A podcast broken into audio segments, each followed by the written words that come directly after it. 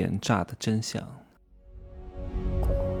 没有事实，没有真相，只有认知，而认知才是无限接近真相背后的真相的唯一路径。哈喽，大家好，我是真奇学长啊。最近发生的事情比较多啊，很多房地产企业暴雷，医疗系统反腐。呃，一些大的金融机构暴雷，钱取不出来了。有些话呢，我不好说的太深的，嗯，也不能在这说太深。哎呀，今天还有一个学员跟我说，他前半年这个受不住什么朋友的推荐，还是什么销售人员的推荐啊。买了那个中植系的一个什么理财产品，他说这个企业很大很大，二十多年刚性兑付，结果买了一百万，钱取不回来了，爆雷了。我说利率多少？他说利率也不多，我就买了半年的产品，才过了几个月，年化收益百分之七。我说你为了多赚那百分之二到百分之三个点，把本金都搭进去了。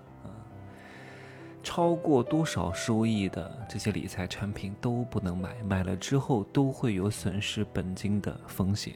至于是多少以及为什么的本源，我在商业世界罗生门当中说得很清楚。我所有的钱呢都放在银行，要不就是大额存单，要不就是定期，要不就是活期，要不就是什么半年保啊，什么货币基金呐，基本上都没啥风险。我不想为了多赚那两个点。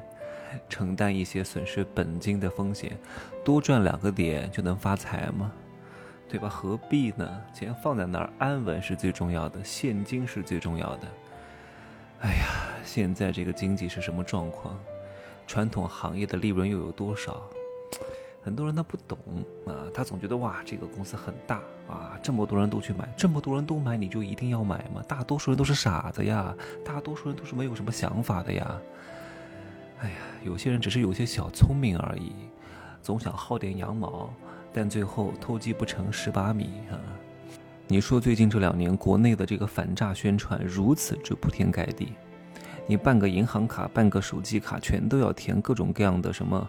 承诺书啊，有的还要去派出所开一个证明，啊，都会跟你普及啊，不要借卡给别人，不要帮别人开户，然后不要把自己的身份证信息卖给别人，然后你只要刷短视频，不管你用的是什么手机，五百块的智能机，只要你能刷抖音、小红书，什么什么什么快手，一定能够刷到反诈宣传的视频。那为什么这些人还去吗？他们真的不知道吗？他们知道，但是他们就是想去啊。抱着一点点赚大钱发财的想法过去了，只不过后来被抓到了，抓到了怎么办呢？不能说自己自愿过去的呀。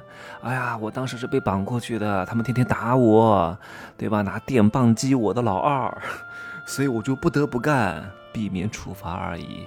谁能够把你从国内打昏了，抬到缅甸去啊？怎么可能呢？你想想看，地上倒了一个人，喝醉酒了。你一个人都很难把这个人抬十几米，至少得两三个人，也搬不了多远。还从云南境内抬到什么缅甸去，翻山越岭，可能吗？根本就不可能。以前打仗为什么要打函谷关？为什么要攻山海关？就是如果不走峡谷，那你就要翻山越岭，你就要花费更多的时间、精力和体力，你就要面临更多未知的风险啊，各种极端天气。各种什么野兽、豺狼、虎豹都来了，你很可能走到一半就死了，所以必须要把这个关口攻下来，让自己走康庄的平坦的大道，才能更好的节约效率。长征难在哪儿？就是难在你不能走寻常路，大路都被封起来了，你只能够翻雪山、过沼泽、走草地，所以非常艰难。这一路上死了很多人呐。当然呢，我们也不排除。有一些电信诈骗人员呢，在那被打了。为什么被打了呢？为什么被虐待呢？就是因为他在过去之前把这个事想得太好了，然后承诺他我过去一定会好好干啊。然后那边的头头呢，就给他花了钱，买了机票，啊，搞了酒店，招待的好好的。然后这个人过去反悔了，发现不是那么回事，这个事儿不好干，就想跑。人家给你花了钱，你都没有把对方给你花的这个本钱挣回来，你就想跑，那不搞你搞谁？对不对？各位分析一件事情，一定要从利益的角度去分析，从成本和收益的角度去分析。搞电信诈骗，它也是做生意的一种，只不过是一个骗人的，是一个不好的，是一个非法的，是一个犯罪的行为。他要的是什么？求的是财。如果是要靠绑架、靠把别人敲晕搞过去的，那这个成本太高了，而且稍有不慎，还容易激起对方强烈的反抗，容易被反杀。那这个生意的成本太高了，谁去干？所以去的呢，基本上大多数都是自愿去的。很少有被骗过去的，大多数都是心里或多或少都想到的那么一点点，然后都想发大财，都想无本万利啊，都想一夜暴富，不然的话很难过去的。凡是被骗的人，内心都想占便宜。如果你完全不想占便宜，是不可能被骗的。你说他能让我过去吗？他跟我说一个月挣十万，你每天只要打打电话。我不会过去的，因为我根本就不贪这个便宜。我从来不相信天上可以掉馅儿饼，绝对不可能，对吧？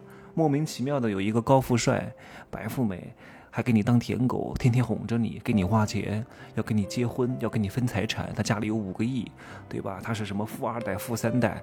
哇，特别牛逼，背景非常强大，看上了你，你算什么东西？你不就是一个相貌普通的一个思思吗？对吧？这种好事能轮在你身上吗？上天不会掉馅儿饼的，好事也摊不在你身上啊！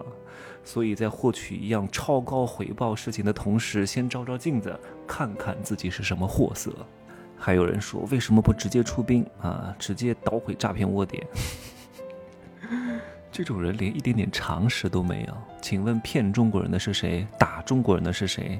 甚至有些杀中国人的是谁？是缅甸人吗？我告诉你，缅甸人绝对不敢的，都是中国人骗中国人，都是中国人打中国人，都是中国人杀中国人，对吧？你一个国家的人跑到别的国家去犯罪了，然后你就直接入这个出兵，然后跑到别的国家去抓人，可能吗？一个国家再弱、再 low、再穷，它也是一个国家，只要它是一个国家，它就有它自己的领土主权，你随意派兵就是侵犯别人国家的领土主权。这在国际上都是有很大麻烦的事情的，所以也不可能这样做。那为什么说缅甸人不可能直接参与呢？因为很清楚，他上面的那个泱泱大国中国比他牛逼太多了，军事实力强大太多了，他敢拿中国人的生命开玩笑吗？对吧？不管那边的这个什么。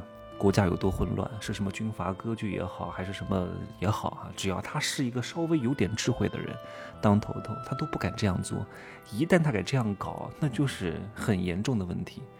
但是呢，他也可以不管，他就说啊，你们中国人在这儿，然后呢，他就收点租子，收点佣金，但是我没有直接参与啊，对吧？他就可以甩锅了。毕竟那个国家很穷，所以很多事情从利益的角度分析，你就知道这个人为什么要做这个行为和举动了。其实搞那个诈骗值吗？对吧？搞那个诈骗骗一个人也不容易的，你要花费很多的精力的，大多数都是杀猪盘啊，利用什么情感啊、谈恋爱啊，让对方转账啊，花费很多精力的，让对方上套，让对方有兴趣，让对方爱你，让对方喜欢你。你有这个精力，把这些知识、把这些营销技巧、沟通话术、彻底不要脸的精神用在正经的领域，你也能赚到钱，还不担风险，何必呢？对不对？所以有些人就是脑子不清楚啊。好，今儿就说这么多。